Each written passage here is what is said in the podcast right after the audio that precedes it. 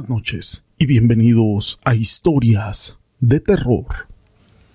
Los hombres de hoy creemos que ya no tenemos mucho por conocer, que ya no hay nada nuevo que descubrir. Pero en este programa vamos a conocer historias, experiencias, situaciones que ocurren del más allá y de lo sobrenatural. Un clásico de cualquier reunión nocturna entre amigos es contar historias de terror, sucesos paranormales, que alguien de la reunión ha presenciado, o algún amigo, o el amigo de un amigo, ha sufrido en sus propios huesos, y la noche de Halloween no es la excepción. Esta tradición, claramente, no es mexicana y tampoco es católica, pero tiene más de 3.000 años. Pero todo esto no es relevante sin una historia. Mi nombre es José Llamas y te presento una apuesta en el cementerio. La siguiente historia está basada en hechos reales y puede variar un poco, pero esto es normal en las historias populares. Los protagonistas suelen ser una chica con un vestido, un chico con una capa, pero la trama y los hechos son los mismos. Pero el día de hoy nos vamos a quedar con la joven, la que es la protagonista de esta historia y cuyo nombre se desconoce. Ella era una joven muy tímida. Por el trabajo de su padre, ella y su familia cambiaban constantemente de ciudad, así como de amigos y de escuela. En uno de esos traslados, un grupo de compañeros retó a esa joven a hacer una prueba de valentía. Esta prueba consistía en que tenía que ir al cementerio de noche y clavar una nota en la última tumba de aquel camposanto. Esa nota tenía que decir, yo estuve aquí, Aquella chica con la ansia de ser una de las más populares y poder integrarse rápidamente a aquel grupo, aceptó aquel reto. Y esa misma noche se dispuso a cumplir aquella tenebrosa misión. Y aunque el cuerpo le pedía correr y abandonar aquel juego, la joven saltó la barda de aquel cementerio.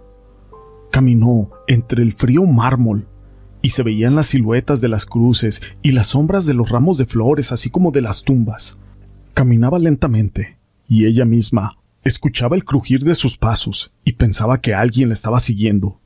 La paranoia se apoderó de ella y volteaba hacia todos lados. Cuando por fin llegó a la última tumba, sus ojos estaban completamente empañados de lágrimas y sus manos estaban temblando por aquel miedo contenido.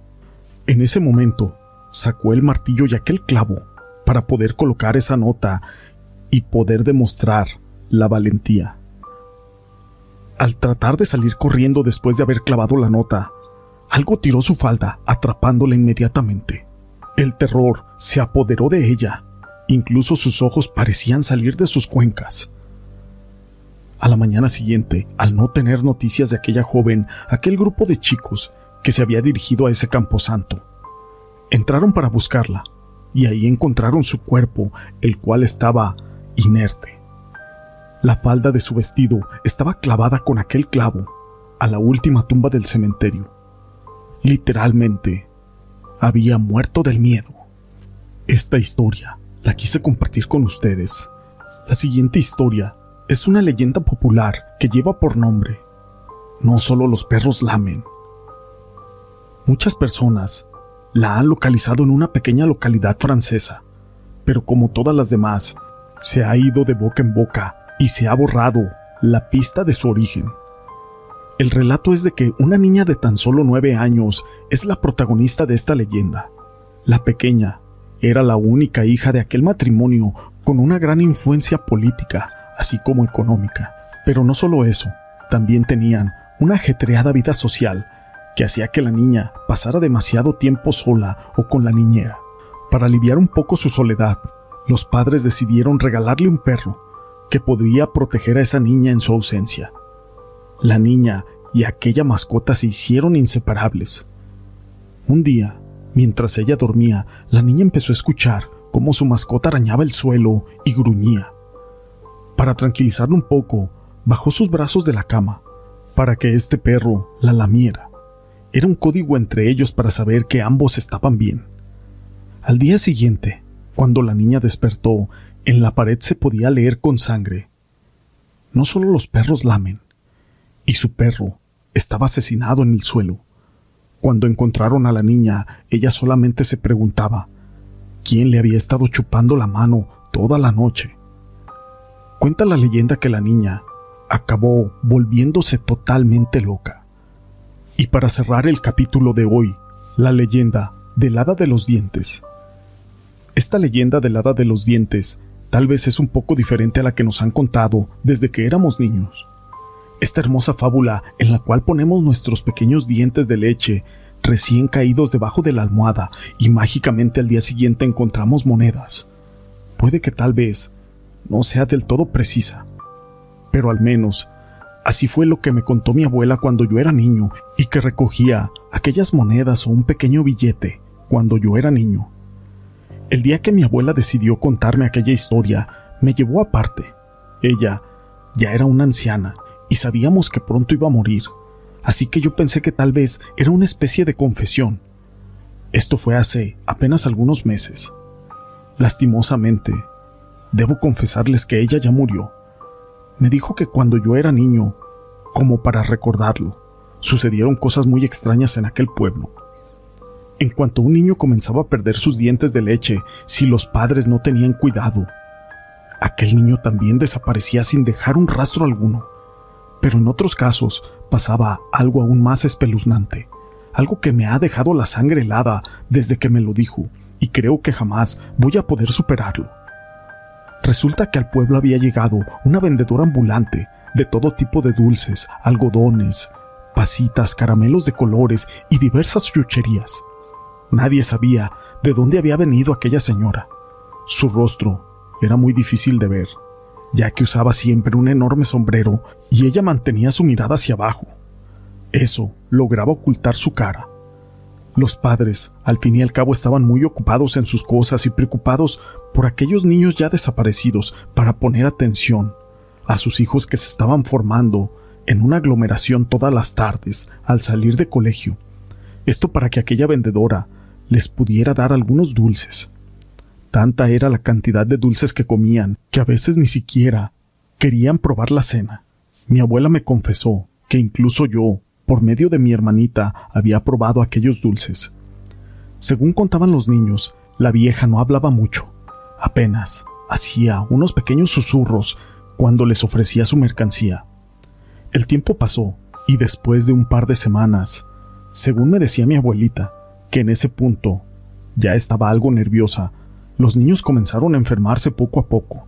Sus cuerpos se llenaban de verrugas y granos, les daba fiebre alta y vómito. Pero algo era muy impactante. Eran todos aquellos niños los que comían esos dulces que se les empezaban a caer los dientes. Pero no uno, como normalmente sería, sino que eran totalmente todos, dientes, muelas, todo. Lo más espeluznante era de que sus boquitas salían gusanos, unos horribles gusanos de diferentes colores, justo como los caramelos que vendía aquella misteriosa señora. Esos gusanos estaban literalmente comiendo las encías de los niños. Cuenta mi abuela que esa noche en mi casa mi hermanita se despertó gritando, con su almohada llena de sangre debido a la pérdida de sus dientes. Ella lloraba desesperadamente, además decía haber visto una mujer en su cuarto, y aquella mujer se encaminó hacia mi habitación. Mi abuelita junto con mis padres corrieron a mi lado, y me contó con lágrimas en sus ojos que jamás pudo olvidar lo que vio.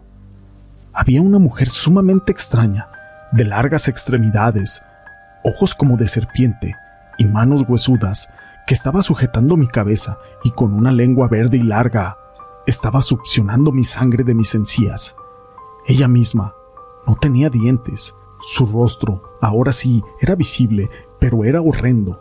Aquella aberración parecía tener un saco lleno de dientes y aparentemente los recolectaba de sus víctimas. Allí estaba echando los míos junto con los de otros cientos de niños. Aquella mujer me dejó libre en cuanto mi abuela y mis padres intentaron atacarla. Pero aunque lograron salvarme, esa noche muchos niños desaparecieron, incluyendo mi hermana. Aunque ella se había quedado en la habitación, nadie sabe qué cosa era o de dónde había venido, pero definitivamente no tenía que ver nada con el hada de los dientes que siempre yo he escuchado. Mi abuelita murió poco tiempo después de revelarme lo que había pasado, y por fin comprendí por qué desde pequeño utilizo yo una prótesis de una dentadura. Ya veo que no era una enfermedad como me contaron mis padres. Ahora soy adulto y tengo mi propia familia. Incluso tengo un niño que pronto va a mudar a sus dientes. A él, su madre ya le ha contado sobre el hada de los dientes y está listo para esperar su recompensa en monedas. Pero yo conozco otra verdad y tiemblo de terror cada vez que mi esposa le trae caramelos de colores a nuestro pequeño hijo. Estas historias las quise compartir con ustedes hoy en este día de Halloween. Si te han gustado, déjame tu pulgar arriba, no olvides en dejar tus comentarios y gracias por ser parte de este canal.